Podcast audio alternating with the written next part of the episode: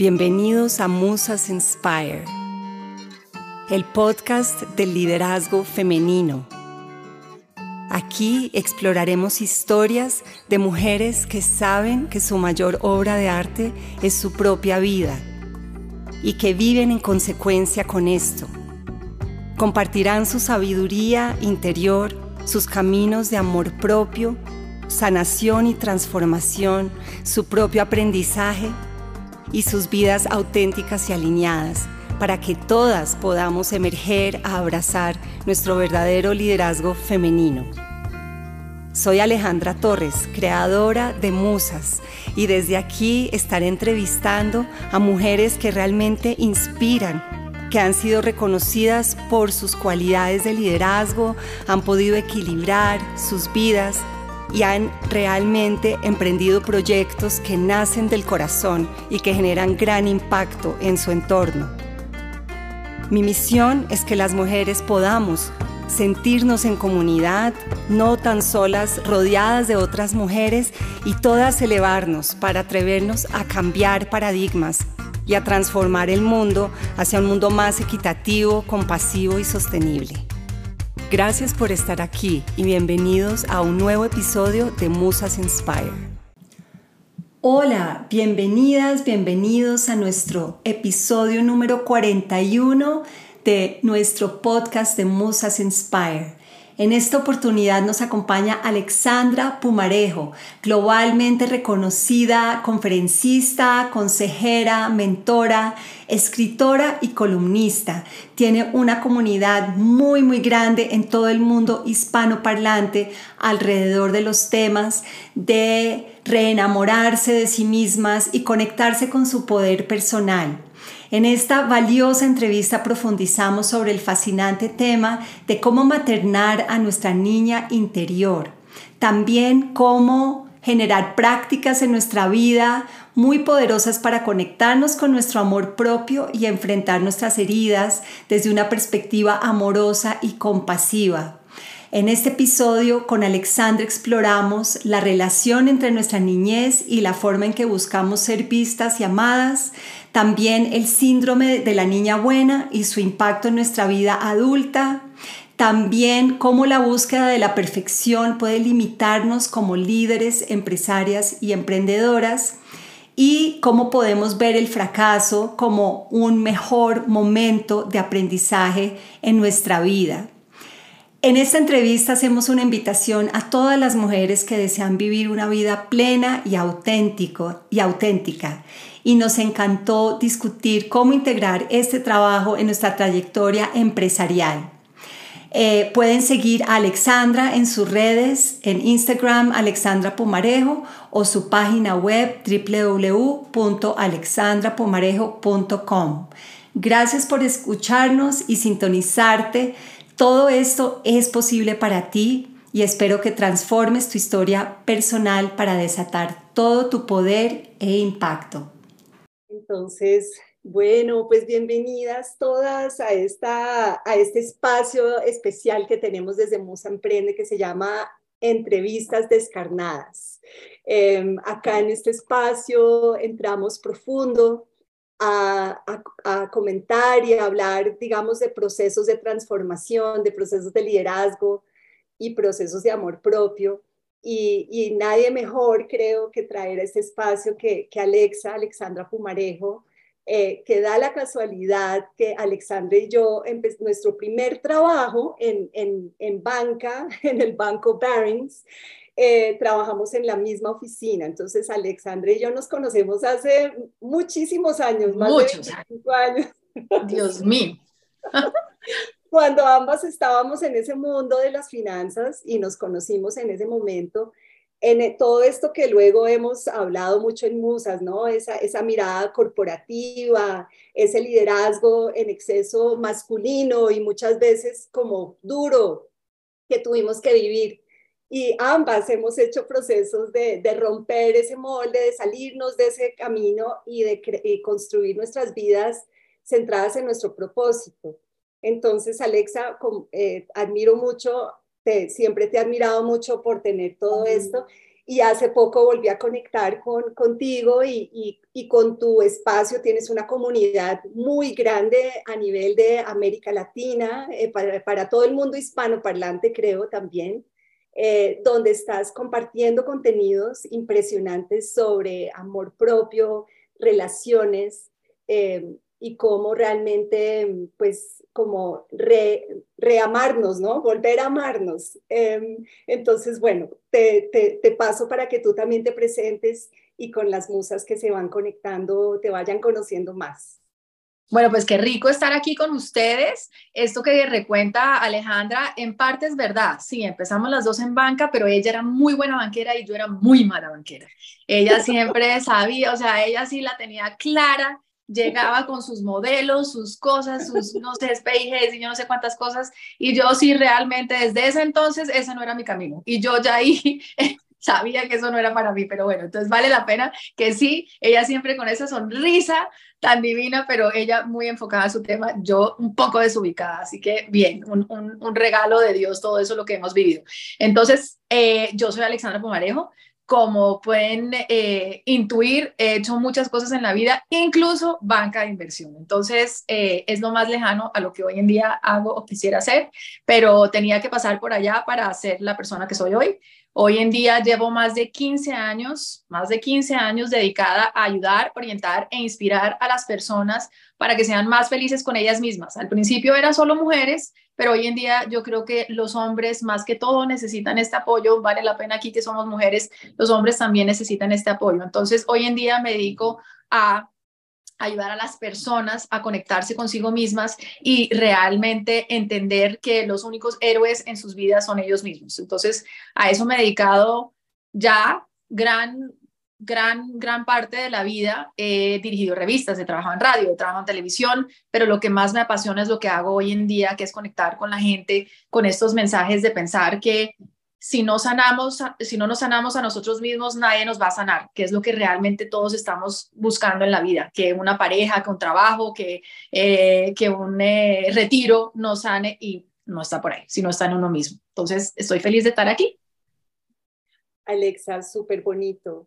Cuéntanos un poco ese camino, porque algo que tú haces que es de mucho poder en, los, en lo que enseñas y como, como coach eh, de estos procesos es trabajar mucho a nuestro niño interior.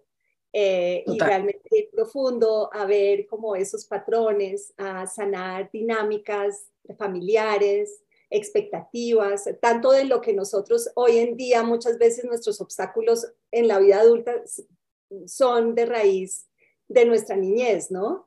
Total. ¿Cómo fue tu, tu propio proceso con esto vivencial? Porque tú todo, creo que algo muy coherente tuyo es que tú enseñas solo lo que realmente has vivido en carne propia y que es tu medicina personal, cosas que realmente tú has vivido y que hoy en día se vuelven tu medicina. Em, ¿Cómo ha sido ese enfoque y, qué has aprendido con él? Claro, porque yo creo que suena matemático y suena muy básico, pero es verdad. Definitivamente lo que nosotros vivimos de 0 a 7 años es lo que rige nuestra edad adolescente y adulta. Esas creencias raíz que nosotros aprendimos de los 0 a los 7 años es lo que nosotros repetimos una y otra vez. Todos los niños, todos los niños, bueno, todos los seres humanos, pero en especial los niños necesitamos ser vistos, ser escuchados y ser amados por quien auténticamente son la mayoría, tristemente, no tuvimos esto, no porque nuestros papás fueran malos, no porque eh, nos quisieron hacer daño, sino porque no sabían, porque ellos tampoco lo tenían. Ellos tampoco tuvieron esa validación de sus emociones, tampoco tuvieron ese espacio para hablar, tampoco tuvieron ese espacio para ser auténtico, tampoco tuvieron ese espacio para ser realmente vulnerables y auténticos. Entonces, ¿qué pasa? La manera como nosotros tratamos de buscar ese amor, ¿cómo hago yo para que me vean? ¿Cómo hago yo para que eh, me amen? ¿Cómo hago yo para que me escuchen? Esa misma manera que nosotros usamos con nuestros papás, esa misma manera es lo que repetimos con nuestras relaciones el día, el día después. Entonces, cuando nosotros no nos sentimos o sentimos que necesitamos ser perfectos para ser amados, si sacas buenas notas, si eres una niña juiciosa, si te quedas callada, si haces lo que yo quiero, ay, tan linda entonces yo aprendo que la manera como puedo ser amada es a través de mis hechos. Entonces vemos después a la mujer que tiene que ser la mejor en su clase, la que tiene que sacar, eh, entrar a la universidad que toca, la que tiene que ser, casarse con el hombre perfecto, la que tiene que tener el pelo perfecto, la que tiene que ser, porque cree que su valor depende de lo que ella logra, de lo que, de lo que ella hace, de algo por fuera de ella. Sí, por el contrario, también tenemos en algún momento un papá o una mamá abandonadora, lo cual no quiere decir que es que no estuvieron presentes, es que de pronto no estaban emocionalmente presentes. También entonces desarrollamos una creencia a raíz de que no merecemos eso, de que no merecemos. Y ese es nuestro normal. Entonces vamos después de adultas y seguimos buscando que nos vean, que nos amen, y creemos que lo normal es rogar por afecto y rogar por amor y rogar por atención. Entonces tenemos una relación donde eh, estamos con un, un, hombre o una mujer que se hace el difícil, que no demuestra amor. Entonces uno dice, eso es lo que a mí me gusta, entre comillas gusta. Ese es home, ese es mi home. Eso es lo que yo sé hacer yo sé rogar, yo sé mendigar, yo sé decir, yo puedo cambiar, yo sé decir, yo puedo ser otra persona para que tú me ames, porque eso fue lo que yo aprendí de alguna manera cuando era niño. Entonces, eh, esto obviamente tiene muchas matices, pero es así de matemático y lo veo una y otra vez. Yo no soy la excepción, obviamente. En mi vida personal, yo pensaba que yo tenía que ser perfecta para poder recibir amor. Yo pensaba, yo tenía el síndrome de niña buena, como estoy segura que muchos de ustedes también tienen. ¿Cuál es el síndrome de niña buena? Esa. La niña que se porta bien, la que no se queja, la que no expresa lo que necesita, la que no es difícil, la que siempre hace lo que toca, esa es la niña buena. Entonces, cuando uno siente que la niña buena es la que recibe afecto, recibe atención, recibe tiempo, recibe todo, entonces es muy difícil cuando uno de adulto no está contento y cuando uno de adulto no está recibiendo cosas que pueden ser agradables o cuando uno no sabe que uno tiene derecho a decir lo que necesita, lo que quiere, cuando tiene derecho a decir no me gusta. Entonces, obviamente yo caí en eso de la niña buena y en creer que algo por fuera de mí me iba a dar mi valor, que era, empecé a trabajar, eh, estudié finanzas y relaciones internacionales, nada que ver eh, empecé a trabajar desde los 18 años. Antes de Barings yo había trabajado en Ecopetrol, había manejado el departamento de leasing, después de graduada, después en la banquera de inversión, después monté Global, después todo, buscando de alguna manera que algo por fuera de mí me diera esa sensación de ser suficiente. Esto es lo que, esto, esto, esto. Y ni hablar pues en la vida amorosa. Ahí sí, me orcho. Por lo menos en la vida laboral me iba bien, pero en la amorosa peor, porque como seguramente muchas de ustedes, yo caí en el cuento de hadas de que un príncipe me iba a venir a rescatar. Obvio, obvio. Este hombre me va a venir a dar todo esto que yo no tengo en mí. Me va a decir que yo soy suficientemente linda, que soy suficientemente inteligente, soy suficientemente berraca. Esto, si él me lo dice, pues es verdad. Y el problema de eso es que si tú estás atenida a que este príncipe te lo diga, cuando no te lo dice, pues sufres. Entonces, yo me montaba en el bus del príncipe que me lo decía. Ah, no, fantástico, le parezco linda, ay, gracias. Y me montaba en ese bus y eso lo hice repetidas veces, hasta que con muchos años, eh, dos divorcios, eh, bastante dolor y sufrimiento, afortunadamente el lado laboral me fue bien, eh, me di cuenta que en vez de mirar que era, no, es que este me hizo, es que este fue, es que no sé qué, la pregunta bien difícil y la más digo, potente en mi vida fue, ¿quién es el común denominador de todas estas relaciones? Pues yo. El común denominador soy yo. Entonces, es la manera mía como yo necesito que esa niña interior se sienta amada, vista y escuchada. ¿Cómo? Teniendo cierto tipo de patrón de hombre, teniendo esa, esa aprobación externa que no me estaba dando yo, y a pesar de que incluso hablaba ya, empezaba a hablar de estos temas, no lo sentía, yo no me sentía suficiente, nunca era suficiente.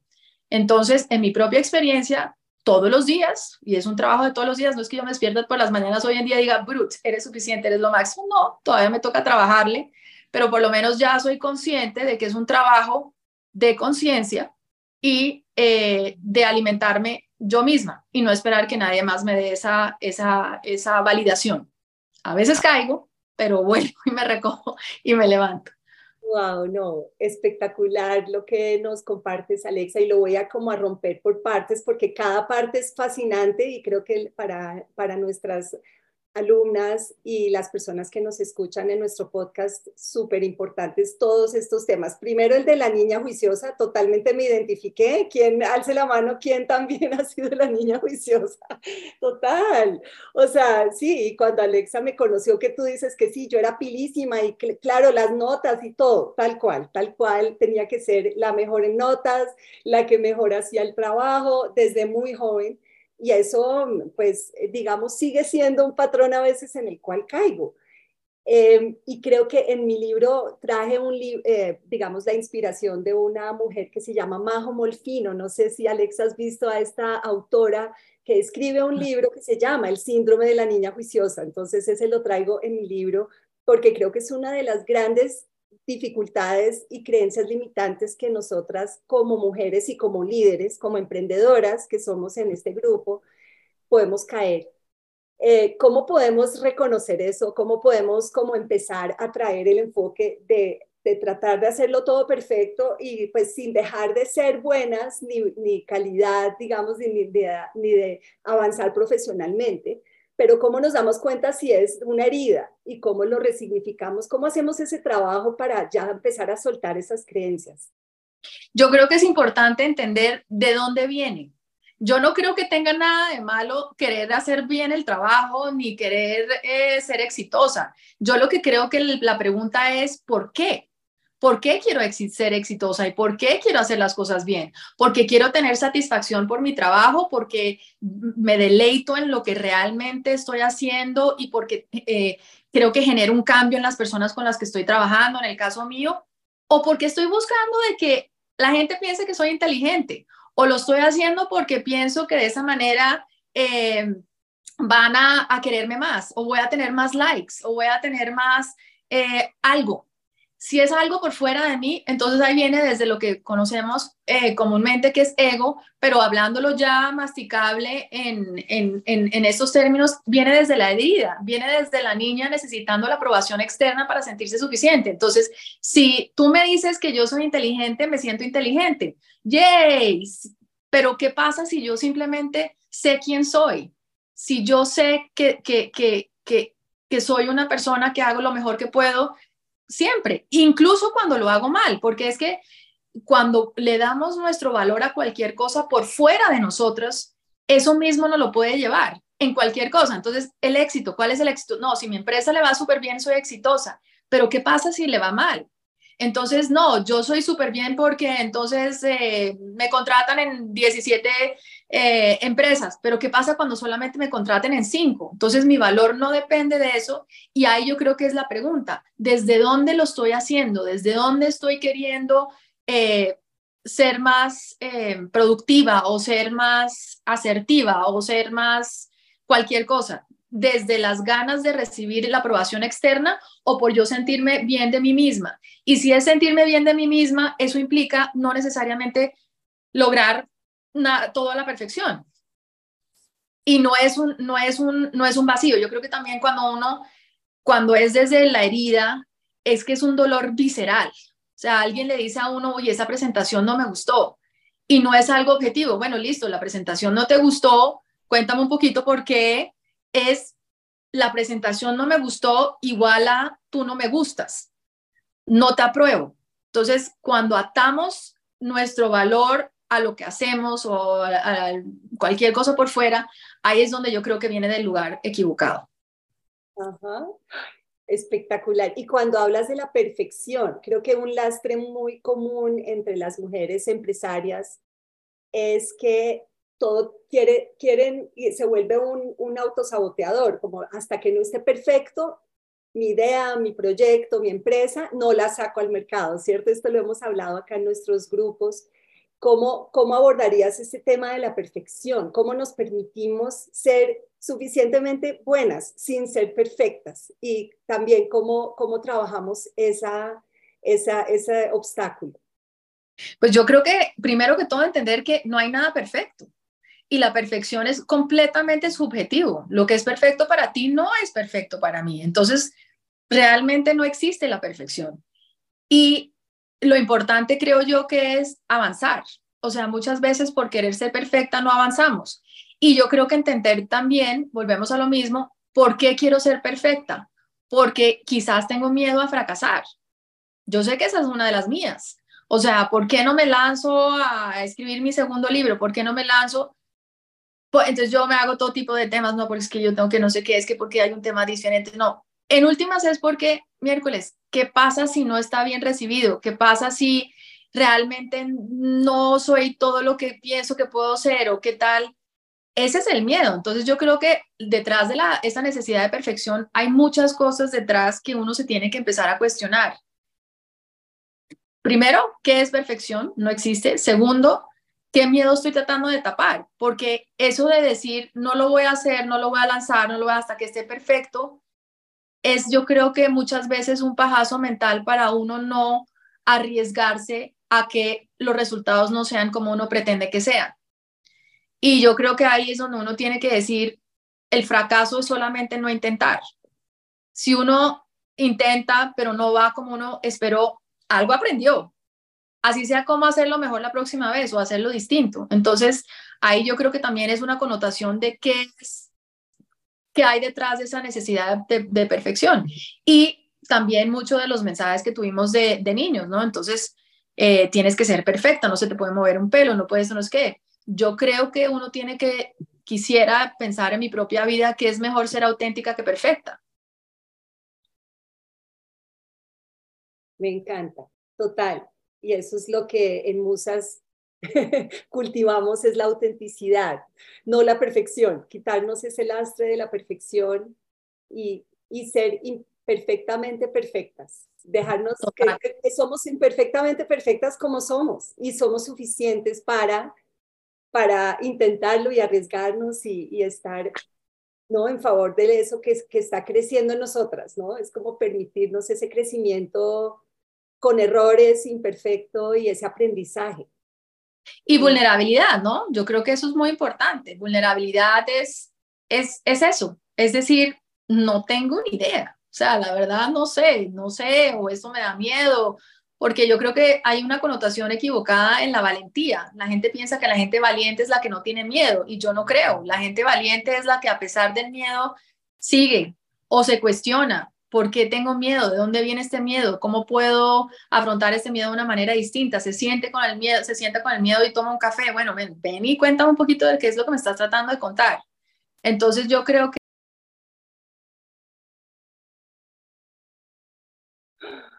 yo creo que... Listo. Ahí ya. Entonces yo creo que, que valentía es arriesgarse, arriesgarse a ser auténtico y a, a, estar bien sin importar los resultados. Yo creo que eso es algo en lo que yo estoy trabajando.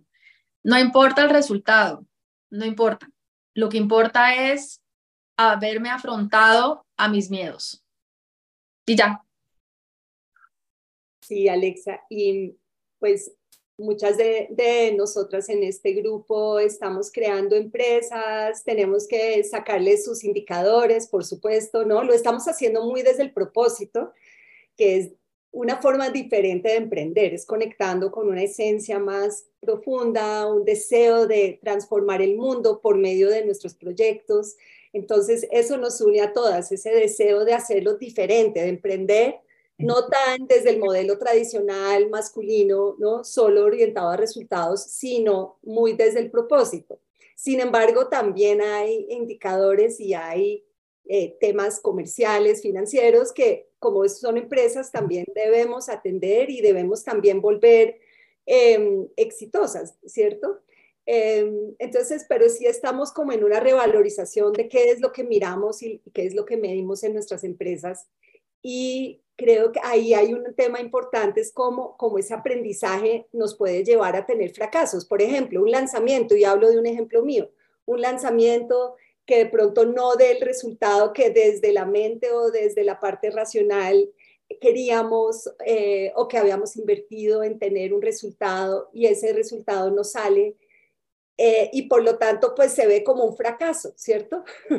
¿Tú cómo ves eso? ¿Cómo ves el fracaso y cómo podemos sortear mejor esos momentos em, para, para poder, pues sí, seguir creciendo las empresas, porque tampoco se trata de abortar al primer fracaso y la resiliencia también es algo que cultivamos, pero, pero ¿cómo, cómo manejamos esas situaciones de fracaso y cómo, cómo reinventamos esto, este tema para, para seguir creciendo y aprendiendo en el fracaso? Pues yo creo que ahí también es la definición de fracaso y la definición de éxito. Yo creo que si aprendiste o aprendimos algo del proceso que hicimos, pues ya es exitoso. De pronto no se ve en los resultados que pre, que pre, vimos la palabra que o que queríamos o las expectativas que queríamos, pero estoy segura que si uno se concentra en lo que aprendió, ya es exitoso porque eso quiere decir que la próxima vez tengo herramientas para hacerlo distinto. Y la vida es esa, la vida es aprender de lo que hice bien y mal y poder tomar decisiones distintas. Entonces yo creo que ahí me acuerdo del proverbio, de un proverbio, no sé si, si lo conocen, eh, chino, que es larguísimo, que, que es, es eh, que, le, que, que es el depende. Entonces, cuando búsquenlo porque es bien lindo, no lo voy a echar aquí, pero básicamente es que un, un, estaba en un pueblo, entonces un chino al principio se van a llevar, le regalan un caballo, entonces todo el mundo dice, ay, felicitaciones porque te regalan un caballo. Y dice él, depende. Entonces después llegan y entonces el hijo se lo llevan para, para, ahora no me acuerdo correctamente, pero se lo llevan para, para una guerra. Entonces, ay, no, qué tristeza, se llevaron tu hijo para, para la guerra. Pues depende. Entonces, pues el caballo se le partió la pierna, etcétera, etcétera, etcétera. Es largo, es bonito, pero básicamente es todo depende de cómo uno lo vea. Entonces resultó que el caballo que le dieron se le rompió, entonces por eso no pudo ir a la guerra, entonces el hijo no se murió. Bueno, en fin, mil cosas pasan, pero yo creo que siempre es así. Yo creo que si uno logra ver todo como depende, depende, porque eso que el lanzamiento no fue lo que tú querías que fuera, qué tristeza, pues depende, porque de pronto eso te está poniendo en un camino distinto. De pronto es que el camino no era ese lanzamiento, de pronto era otro. De pronto ese no era el camino que tenías que tomar en ese momento. Entonces yo creo que si uno ve una puerta cerrada como simplemente una redirección y no como un rechazo, eso también es muy distinto y muy diciente. Si cada vez que yo tengo una puerta cerrada yo me siento rechazada, entonces la vida va a ser muy difícil. Pero si por el contrario a mí me cierran una puerta y yo veo y digo, ok, quiere decir que no era por este lado, sino es por otro, entonces yo me siento guiada. Y teniendo la edad que tengo yo, que yo sé que tenemos la misma edad, yo ya puedo ver hacia atrás y puedo decir con razón. Cuando estoy, obviamente cuando estaba en la mitad del problema y en la mitad del peo, pues no veía el con razón, porque obviamente yo quería era esa puerta y yo quería era eso pero yo siempre pienso, y aquí pues viene mi filosofía de vida, que Dios siempre sabe más que yo. Dios siempre sabe más que yo. Y si yo me guío por, y, me guío por la naturaleza, que la naturaleza es perfecta en todo sentido, siempre es perfecta en todo. Y si el mismo Dios que creó la, el Dios, el universo, lo que quieran creer, creó la naturaleza, pues ¿por qué va a ser distinto conmigo? O sea, si las estaciones son siempre perfectas, si el capullo se vuelve la flor, si el embrión se vuelve un bebé, todo fluye perfecto, ¿por qué va a ser distinto conmigo? Entonces, en los momentos en que realmente me siento frustrada, que son muchos, es en el momento en que yo pienso que yo tengo que controlar y que tiene que ser como yo quiero. Ahí es donde la cosa empieza a, a ponerse fea. Pero es que yo quería era ese lanzamiento y yo quería que fuera exitoso ese lanzamiento. Si por el contrario yo lo veo y digo, pues por ese lado no fue, aprendí que de ese lado no fue, aprendí lo que hice mal, lo que hice bien, y vamos a ver esto que me abre por otro lado. Entonces, cuando me acuerdo de fluir y de entender que todo tiene un proceso normal y que todo tiene su razón de ser y yo sí creo que es para mi bienestar y para mi bien, pues entonces me relajo y puedo disfrutar más el proceso. Yo creo que ese es, y también, también, yo creo que vale la pena notar cuál es la definición de éxito. ¿Éxito cuál es? Entonces, ¿éxito es porque la empresa gana miles de millones de dólares? Pues sí, monetariamente hablando, sí. pero si yo estoy miserable o si no estoy ayudando o si no estoy, pues de pronto no es tan exitoso. Entonces yo creo que todos tenemos nuestra, y no creo que la definición de éxito de alguien sea mejor que otra, pero ¿cuál es mi definición de éxito? Mi definición de éxito puede ser que aprendí, que intenté, que hice lo mejor que pude, que ayudé a las pocas gente, que sí estuve ahí. ¿Cuál es la definición? ¿Cuál es mi definición? Y ahí yo creo que le cambiamos la perspectiva. Sí, wow, esto está espectacular. Muchas gracias, Alexa. Muy, muy, muy chévere y, y muy profundo lo que estás compartiendo. Em, y otra, otro tema relacionado ahí, ya un poco más, entremos al terreno de las relaciones personales, lo que hablabas al inicio de cómo también podemos desde esa herida o desde esta como ah, falta de valía personal o falta de amor propio, entrar en relaciones que, que nos pueden lastimar, que sean tóxicas. Eh, como también cuando somos empresarias, pues nuestra parte personal siempre también va a resonar en nuestro negocio. Entonces, de por sí es un tema relevante para todas, esa parte de cómo estamos tejiendo nuestras relaciones y cómo cómo nos valoramos a nosotras en, cualquier relación, pero también es muy relevante en el mundo empresarial, en los proyectos que estamos creando, en la relación que tenemos con nuestras clientas o nuestros clientes, en la relación que tenemos con socios o aliados, eh, cómo también tejemos esas relaciones y qué, qué sabiduría nos compartes ahí, como algunos tips de cómo también entender y poder generar relaciones más sanas a todo nivel.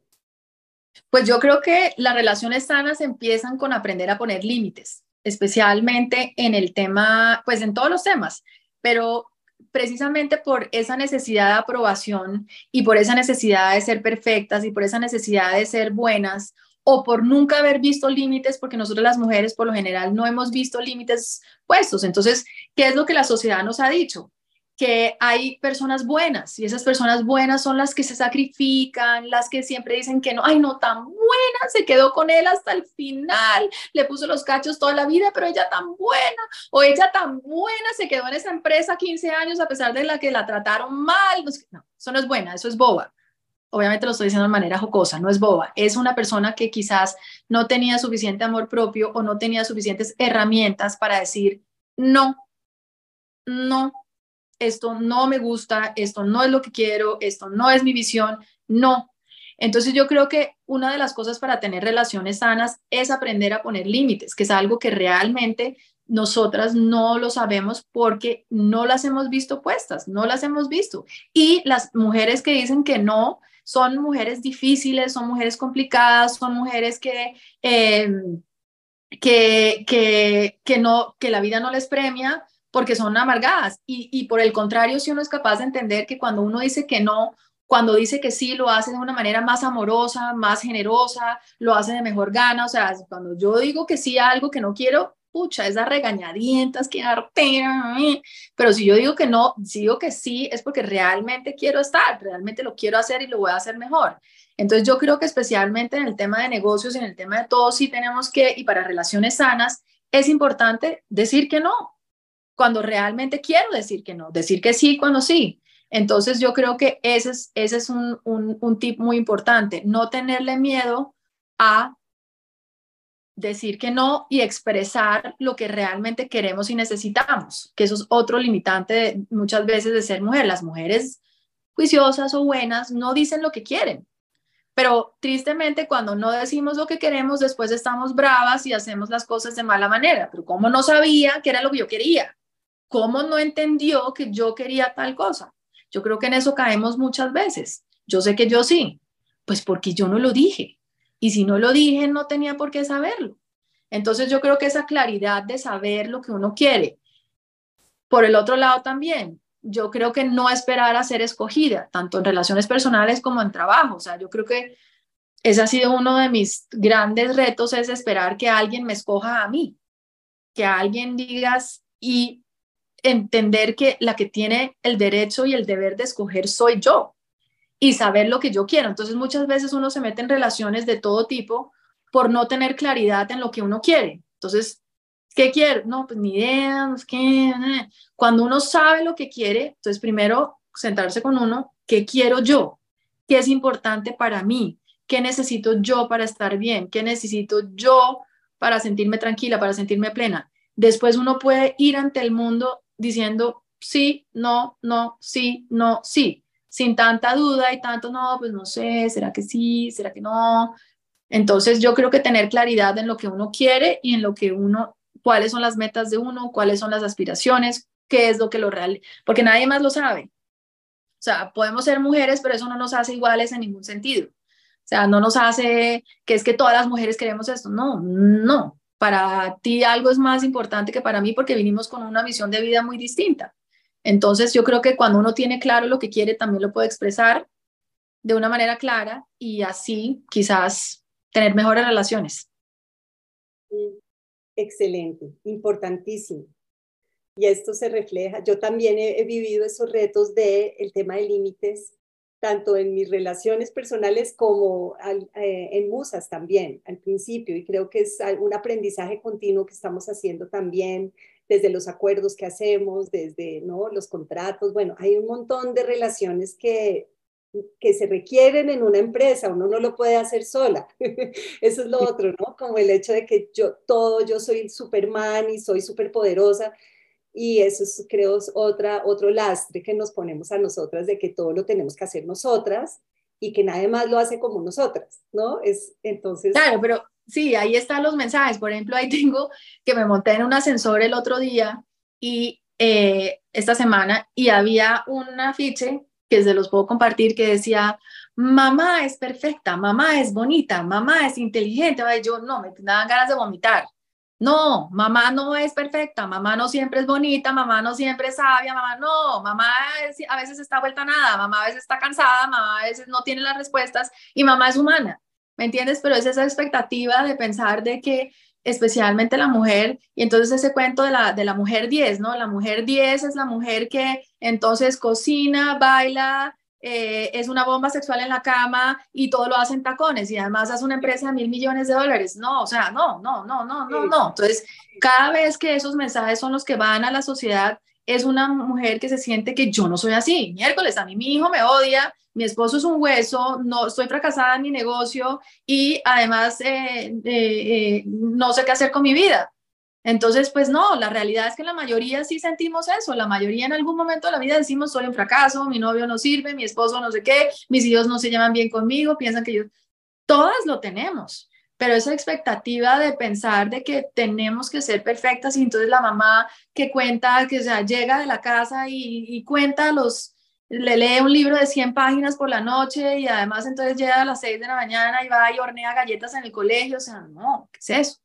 No, no, no, entonces yo creo que tenemos que ser, o estoy diciendo algo que no sea verdad.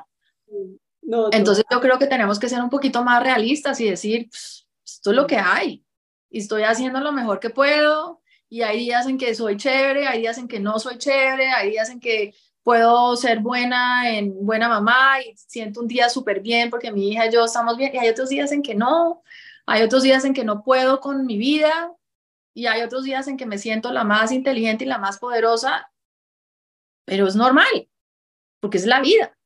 Entonces yo creo que si podemos presentar una, una visión de la mujer más normal, pues sería mucho más fácil para el resto. Partiendo de la base que no nos debemos comparar con nadie, obviamente, sí, pero pues frito, ¿no? Entonces uno, desde que se abre el ojo, y estoy segura que muchas de ustedes también abren el ojo, miran el, celular y empiezan a scrollear.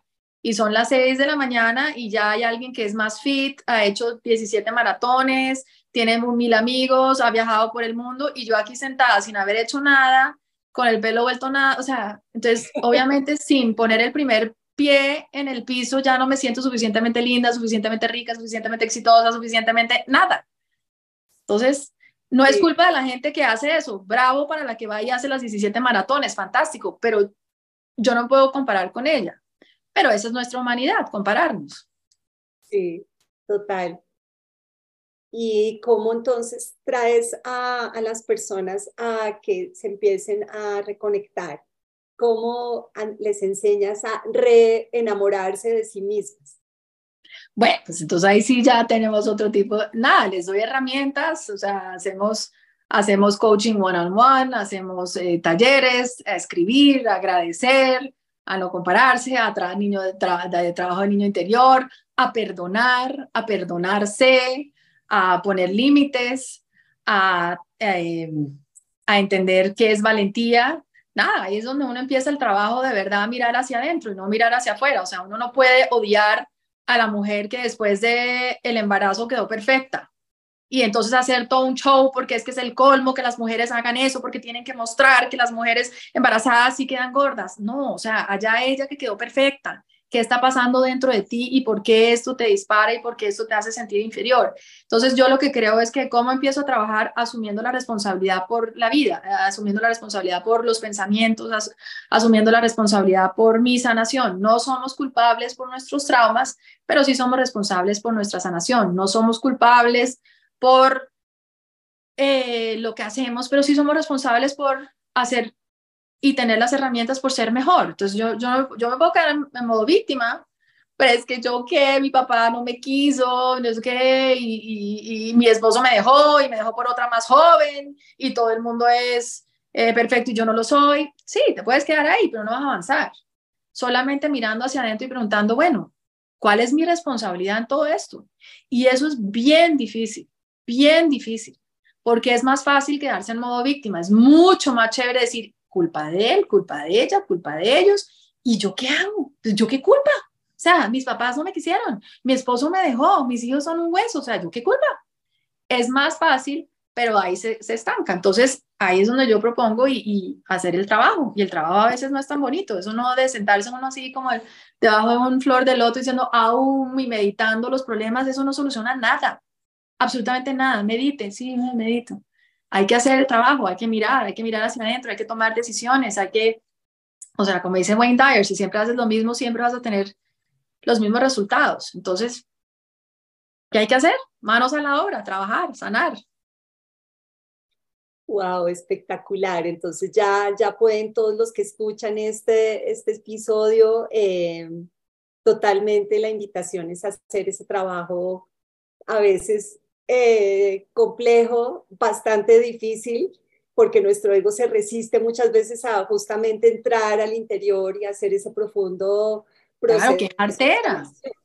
Que es artera, que es artera asumir la responsabilidad. O sea, o sea, que yo tengo que asumir la responsabilidad porque me metí con una persona que yo sabía que era mujeriega, que no quería compromiso. O sea, yo tengo que asumir la responsabilidad que me metí.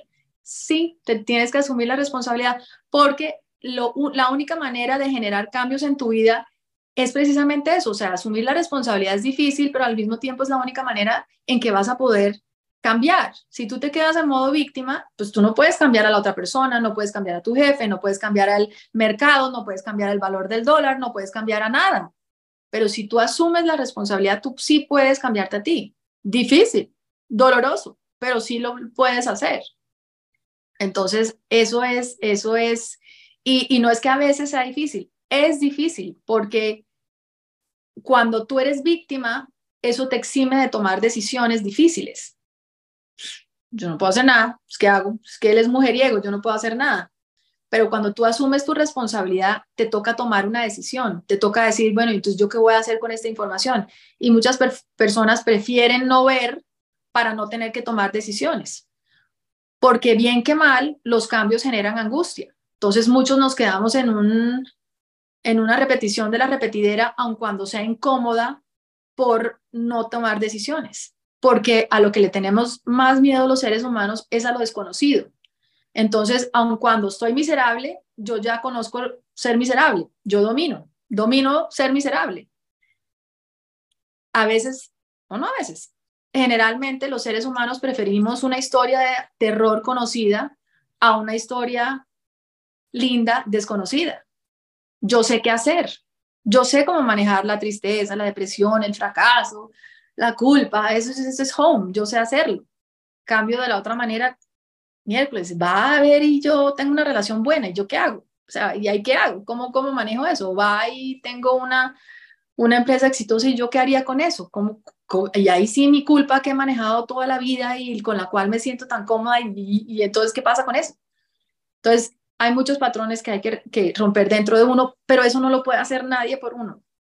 Uno puede seguir al gurú más gurú y no puede, toca hacerlo uno mismo. Wow, Alex, espectacular. Eh, todo lo que nos compartes tan relevante. Eh, y acá tenemos algunas de nuestras alumnas VIP de nuestro programa Mastermind Musa Emprende. Eh, y les damos la posibilidad de acompañar esta conversación y hacer sus propias preguntas. Entonces, si tienen preguntas, por favor, preséntense y le cuentan un poquito a, Alex sobre ustedes y súper bienvenidas sus preguntas. Caro, hola. Hola, nada, Alexandra, mil gracias por esa energía que nos contagias, esa fuerza Ay, tan auténtica, de verdad que súper, súper emocionante, porque lo que tú dices, tenemos muchos síndromes de niñas perfectas, de niñas buenas, y mi pregunta va, bueno, yo en este momento estoy trabajando en una organización que se llama One Lab, donde eh, con Alejandra estamos trabajando este fortalecimiento, entonces, es una organización de innovación, por eso el nombre, eslogan Vive, Innova, Roquea, con eso es, digamos, un poco resume todo lo que se Lo máximo. Así es, entonces, claro, hay esa, esa fuerza que se necesita para crear, innovar y que las mujeres tengamos esa capacidad para poder desarrollar nuevas ideas y llevarlas a cabo, ¿no? Nos da miedo tanta incertidumbre, el tema de la inteligencia artificial, la tecnología, eso no es para mí, cómo llevo esto y también bueno, digamos que hoy necesitamos más que nunca una innovación con propósito, así que bueno, eso es un poco lo de mi empresa. Y eh, Alexandra, mi pregunta va, es cómo has logrado una marca personal tan fuerte, tan, tan interesante, eh, con relaciones, o sea, mm, tienes, estaba revisando antes de llegar a esta charla todas tus redes y decía, wow, o sea, eso es mucho de lo que nosotros como mujeres nos gustaría hacerlo porque lo haces desde tu autenticidad y con mucha fuerza y se ve en tu marca. Entonces, me gustaría saber, o sea, esos consejos, esos tips para nosotros que estamos iniciando en este proceso de generar una marca personal más poderosa, ¿qué has hecho? Tan linda, tan linda, y te felicito a ti por ese emprendimiento tan chévere, o sea, lo máximo. Y gracias por, por, por la pregunta y por, por verlo, porque sí es importante que se transmita, ¿no? Yo creo que eso es lo que siento y que, que tú me digas que lo sientes y que lo ves me, me pone muy feliz. Entonces, bueno, primero que todo, yo creo que llevo muchos años haciéndolo. Y segundo, yo creo que lo que acabas de decir, la autenticidad, esto es lo que hay. O sea, esto es lo que hay. Yo no soy Alejandra, yo no soy mucho más de esto. Yo soy así aquí, soy así en todos lados y yo creo que la pasión por lo que hago. O sea, realmente yo siento y cada vez que me llegan muchos mensajes, gracias a Dios, muchos mensajes de mujeres, de hombres que me paran en la calle y me dicen, gracias porque cambiaste mi vida.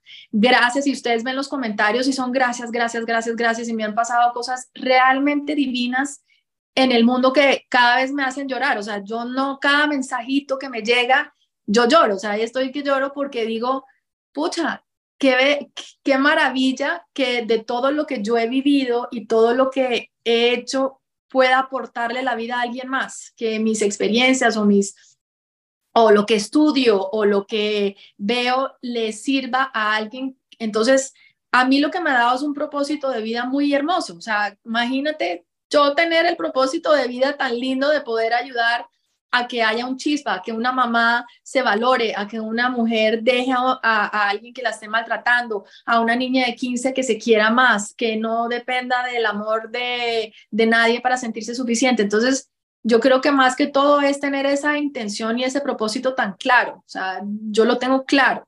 Y lo que no va dentro de eso, no. Y, y si hablas conmigo, yo puedo hablar 17 horas acerca de la importancia del niño interior y cómo tenemos que validar a nuestros hijos, o te puedo hablar 17 horas acerca de cómo me emberraca eh, la novela de Stana de Nadie y cómo me impresiona y cómo Shakira me parece una estúpida, o sea, yo creo que, me parece una estúpida, pero muchos de los mensajes sí, entonces yo creo que eso es lo que, lo que, lo que es, que mi pasión profunda por lo que hago y mi real convicción de que estos mensajes tienen que llegar. Entonces, ahora, yo también estoy en un momento que yo quisiera hacer más, yo le contaba a Alejandra, yo quiero hacer más, o sea, yo doy un montón, montón, montón, montón de información gratis, ustedes lo pueden ver. Tú vas a mi página web y eso hay de todo y hay todo. Y yo en este momento estoy en un momento de inflexión que digo, no, espérate, yo también quiero monetizar, yo también quiero, yo también me tengo que valorar, mi tiempo también es importante, yo tampoco, entonces yo estoy en ese proceso también, yo estoy en el proceso de decir, ¿cómo hago yo para que esa marca personal que es muy linda, que hace muy cosas muy lindas, cómo lo hago yo un negocio lucrativo para mí? Entonces, yo también estoy en ese proceso de inflexión, pero sí sé que esa marca es así. Yo creo que la gente me ve y, y, sí entiende claramente cuál es mi propósito. Entonces, la clave es la pasión, la convicción, las real ganas de ayudar, las real ganas de cambiar el mundo y de generar una huella. O sea, yo sí creo profundamente en eso que dice Maya Angelou, que la gente se va a olvidar lo que dijiste, la gente se va a olvidar lo que hiciste, pero nunca se van a olvidar de cómo las hiciste sentir. Y yo creo eso, yo creo que si yo logro, o cada vez que hablo digo, si yo logro que sientan de una manera distinta o que yo dejar la huella, pues ahí fue mi paso por la vida. Entonces, creo que es eso. Un poquito más filosófica creo que es de lo que querías, pero ojalá te, ojalá te respondí la pregunta. estuvo perfecto, estuvo perfecto. Eso es, la, es tu esencia. gracias. Gracias, gracias por la pregunta. Súper bonito, qué bonito, gracias por compartirnos, súper bonito y para todas una, inspiración de lo que es ser marca personal desde la autenticidad y desde la pasión por lo que hacemos y tener fe que así lo vamos a lograr. Eh, y luego la, monetización de la marca, por supuesto, es un, un camino súper válido e importante también, pero es como todo un proceso, ¿no? Y darle tiempo que todo se va sembrando eh, de una manera, digamos, también muy orgánica y, bueno, es muy bonito. Eh, claro, y, hacerlo, pero yo creo que cuando uno, por eso, por eso tal vez cuando me preguntaron lo del éxito, yo lo asimilaba a mí. Yo me considero la más exitosa del mundo, así no, así no haya logrado hasta ahora la monetización que yo sé que podría lograr, pero más éxito que, que, que, que los mensajes, que, que ese amor y ese cariño que recibo y ese agradecimiento, pues entonces soy la más exitosa del planeta. Entonces... Total, total. Y eso lo puedes volver un indicador de impacto y medirlo y, y sacarlo en tus, en tus KPIs. Y eso es lo que estamos haciendo en Musa. ¿Ves? Esa es Alejandra, ¿ves? Por eso es que ella era buena de banquera y yo no. Es que está. Tony, ¿eso qué? Lo más. bueno, tenemos otra pregunta de Alexandra. Alex, Alex, Alex, Alex. Hola, ¿cómo estás tú? Alexa, ¿cómo vas? Bueno, primero, gracias de verdad por toda esta información. A ti, al equipo de Musas, yo creo que tener estos espacios es increíble para nosotras y nos ayuda mucho. Pues te cuento un poquito. Yo tengo un hogar de paso y café de gatitos rescatados. Entonces, digamos que la idea es un cat café donde la gente va, disfruta de un café y postres súper ricos y crepes y eh, si se enamora de alguno, comienza su proceso de adopción responsable o puede apadrinar un gatito. Ya hemos dado más de 140 gatitos en adopción. ¡Qué lindo! Y bueno, pues digamos que ese ha sido como todo un proceso y ya vamos para cinco años este año. Cumplimos los cinco para, pues no sé, desde que comenzó como esa idea loca y hasta ya ahorita, como tenerlo un poquito más organizado. Sin embargo, pues digamos que ahorita yo estoy trabajando mucho, es un tema más personal, porque eh, inclusive yo llegué a Aleja por el tema del, del burnout cuando uno está emprendiendo y he trabajado mucho en, en, encontrar muchas cosas de relaciones con el pasado, de temas con la niña interior, de bueno, un poquito como al respecto, gracias a Musas. Eh, y he encontrado dos heridas como muy grandes, que es una herida de abandono y una herida de rechazo.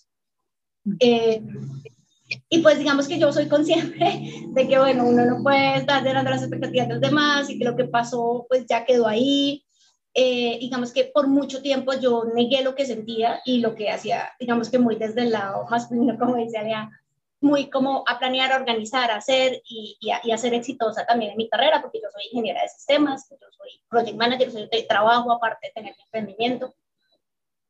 Pero digamos que ahorita que he estado como más en conexión hacia adentro, pues he encontrado cosas como muy, muy dolorosas, ¿no? O sea, la irregularidad de, de rechazo, que hace poquito la encontré como muy plop, y cosas que pasaban cuando estaba cuando niña, que, que antes no, digamos que quedaba ahí, no me lo, ni, ni, me lo pasaba por la cabeza. Eh, las he encontrado, pero para mí ha sido difícil como saber qué hacer para sanar, ¿no? Porque, porque, tú decías, no, yo encontré y encontré cosas y patrones con, con, mis padres y traumas de la infancia y cosas que, digamos, que viví, que me, que, que me dolían y yo no sabía que me dolía. eh, pero ahorita sin saber cómo sanar, siento que me estoy quedando como en, en, en ese dolor a veces, en esa tristeza y en ese, digamos, tú, yo digamos que, digamos, pasé mucho de, de ser víctima, como tú decías, a ser responsable, pero esa responsabilidad de alguna forma ya me está llevando a la culpa, ¿no? Entonces ya como pasó esto, o bueno, tomé esta decisión y me empiezo a sentir culpable por haberla, por haberla tomado, ¿no? Entonces esa responsabilidad se me pasa al lado de la culpa. Uh -huh. Bueno, pues tengo como eso ahorita y, y no sé, digamos, qué, qué recomendaciones me podría dar como para empezar a, a, a ese proceso de, de, sanar y de, bueno, de soltar un poquito todo eso. Perdón. Tan divina. Divina. Primero que todo, gracias por tu vulnerabilidad, gracias por compartir eso con, con nosotras, gracias porque ahí también se empieza. Segundo, gracias por tu hogar de paso. Aquí nosotros, mi esposo también tiene un gatico adoptado que yo que era alérgica de los gatos, amo profundamente, entonces gracias, me, me, encanta tu emprendimiento.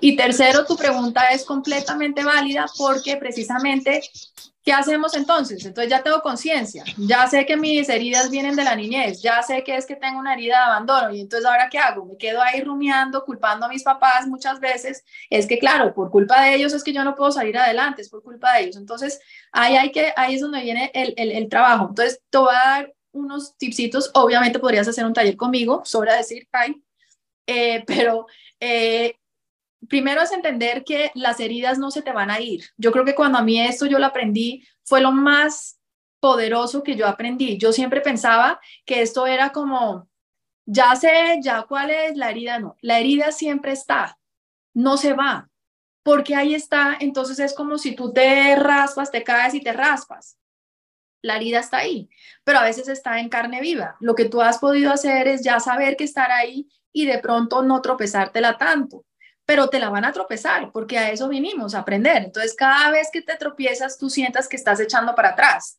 Pero ¿por qué me duele si yo ya sé que no me debe doler? Porque yo ya sé. Te duele porque es una herida, punto. Y cada vez que te duele, está bien que te duela. Entonces, primero que todo, date permiso. O sea, date permiso a que te duela, date permiso a que eso está ahí y que siempre va a estar ahí y te hace quien eres y que te ha dado una cantidad de virtudes también. O sea, no solamente te ha dado, sino te ha dado la capacidad de emprender, te ha dado la motivación, te ha dado, entonces, no, no todo es malo, todo lo contrario, te ha dado muchas cosas buenas, pero cuando te duela, o sea, siéntate y le echas un poquito más de amor y le das besitos y le dices, ay, ve, ahí está otra vez la herida y, y, y existe. Entonces, porque cuando pensamos de que si uno hace paso uno, dos y tres, va a sanar y no le va a volver a doler, después se siente fracasado cuando le duele. Pero si yo ya hice uno, dos y tres, yo ya hice, ¿cómo así que me duele? Entonces, primero es aceptar que duele. Entonces, yo creo que eso es muy importante. Y lo otro es importante es aprender a, cuando uno tiene un niño interior herido, hay que hacer un trabajo de reparenting o de ser la mamá y el papá que esa niña necesitaba. Porque, no, porque muchas veces también lo que pasa es que muchas cuando estamos en este proceso, lo que queremos es que nuestros papás se arrepientan, nos digan, fue mi culpa, yo lo hice, y de alguna manera pensamos que eso es lo que nos va a quitar el dolor. Y no es así, no tiene nada que ver con nuestros papás, aun cuando, o sea, por lo general la mayoría hicieron lo mejor que pudieron con las herramientas que tenían. Tristemente no eran muchas y tristemente pues, pero no podemos hacer nada con ellos ni necesitamos que ellos nos reconozcan nuestro dolor, porque sé que muchos queremos eso, queremos una validación del dolor que no tuvimos de niñas. Yo quiero que tú sepas que me dolió y quiero que sepas que esto fue muy importante y muy impactante. Eso quizás nunca llegue. ¿Por qué? Porque implica mucha culpa y mucha todo. Entonces, ¿qué hay que hacer? Hay que darnos a nosotras la validación desde ser la mamá y el papá que necesitamos. Entonces, hay un trabajo que se llama reparenting. ¿Cómo se logra? Escribiendo, siendo la mamá o el papá que tú necesitaras a través de cartas, a través de, por ejemplo, yo doy un ejercicio que es tú escríbete una carta como la mamá que adopta a esa niña. Tú le dices y le prometes todo lo que tú vas a hacer para esa niña de ahora en adelante. Yo a ti, Alexandra, te adopto. Y como te adopto, te prometo que voy a ser incondicional contigo, voy a escucharte tus problemas, voy a estar presente, estoy orgullosa de ti sin importar lo que hagas o no hagas, pienso que eres pienso que eres lo máximo, te voy a escuchar, te voy a amar, te voy a dedicar tiempo, todo lo que tú le quieres dar a esa niña. Entonces, esa es un, una herramienta muy linda. Lo otro es la visualización. Yo tengo, si me ven mi celular, yo tengo mi foto de mi niña ahí, a veces la tengo en el baño, a veces la tengo y yo le echarlo de vez en cuando, cuando más la necesito y le digo, aquí estoy, estamos bien, mira, o sea, todo, le doy las gracias porque gracias a ella y todo lo que ella fue y todo lo que ella hizo y lo que sufrió o no sufrió, me han hecho la mujer que soy hoy en día. Entonces, eh, le digo las palabras que yo siento que ella necesitaba para que ella no se sienta sola, porque bien que mal, todos, todas tenemos una niña interior todavía está ahí, o sea, la Alexandra chiquita sigue estando dentro de ti y ella necesita de ti. Ella no necesita de tu papá, tu mamá, o ella necesita de ti, ella necesita saber que ya no está sola, que ella no está sola, que ella no fue abandonada porque no era culpa de ella, era por que esta persona adulta no tenía las herramientas para hacerlo distinto. Entonces, visualizar, trabajar con ella, escribirle, conectarte con ella, reconocerla, validarla, es la mejor manera de avanzar. Pero eso sí, eso sí es un trabajo que puedes hacer y es muy bonito, es muy, muy bonito. Meditar con la niña interior específicamente, visualizándola, viéndola, viéndola, viéndola y queriéndola y abrazándola y dándole todo ese amor que ella tanto necesita.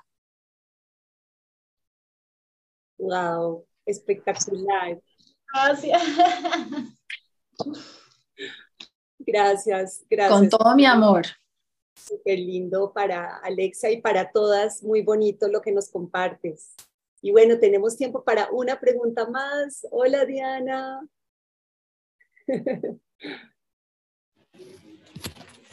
Bueno, Alexandra, pues de verdad no, no es tanto una pregunta, pero es un momento de gratitud.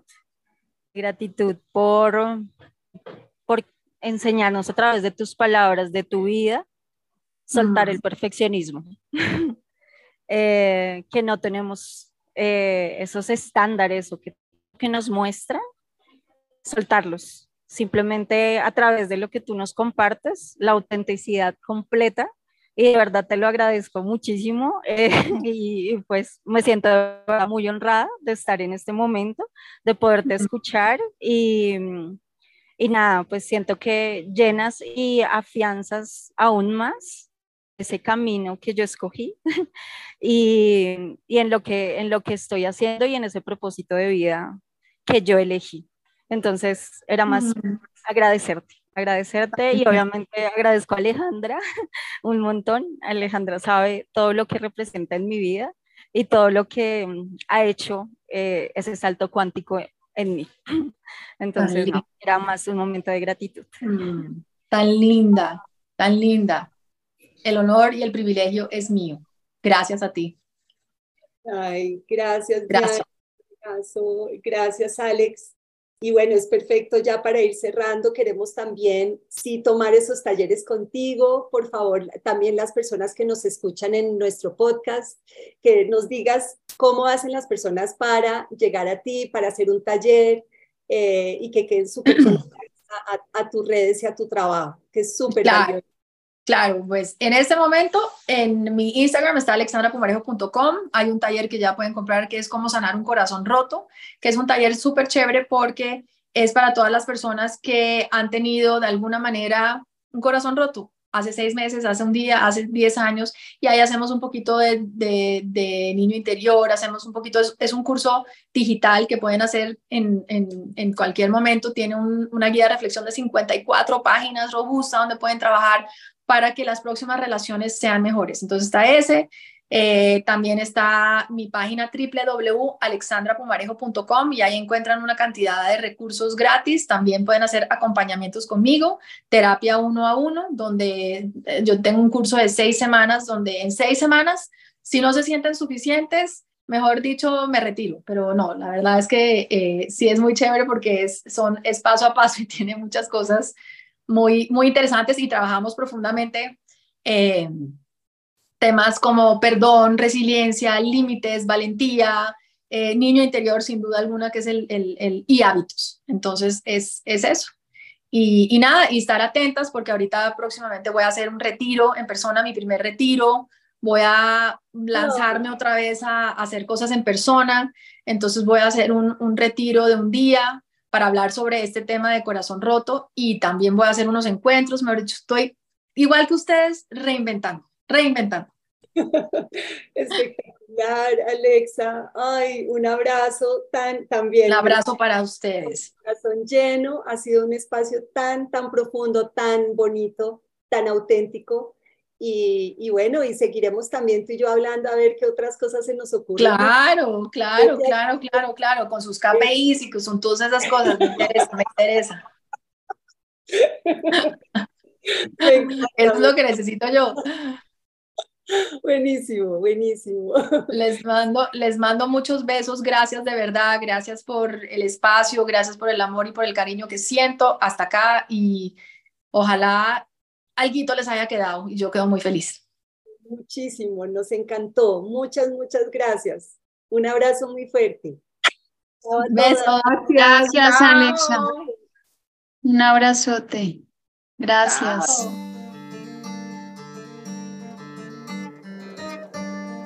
Muchas gracias por sintonizarte hoy a nuestro espacio de Musas Inspire. Te invito también, si resuenas con estos contenidos, que contactes con Comunidad Musas, un espacio único de contención y acompañamiento para mujeres en procesos de transformación y también que explores nuestros contenidos de Academia Musas, un lugar donde puedes explorar tu propio liderazgo y hacer procesos de transformación con las mejores mentoras. También te invito a que explores nuestra página web www.musas.co y que entres a nuestras redes Alejandra Torres Musas en Instagram y en Facebook. Muchas gracias por conectar y nos vemos nuevamente en otro episodio de Musas Inspire.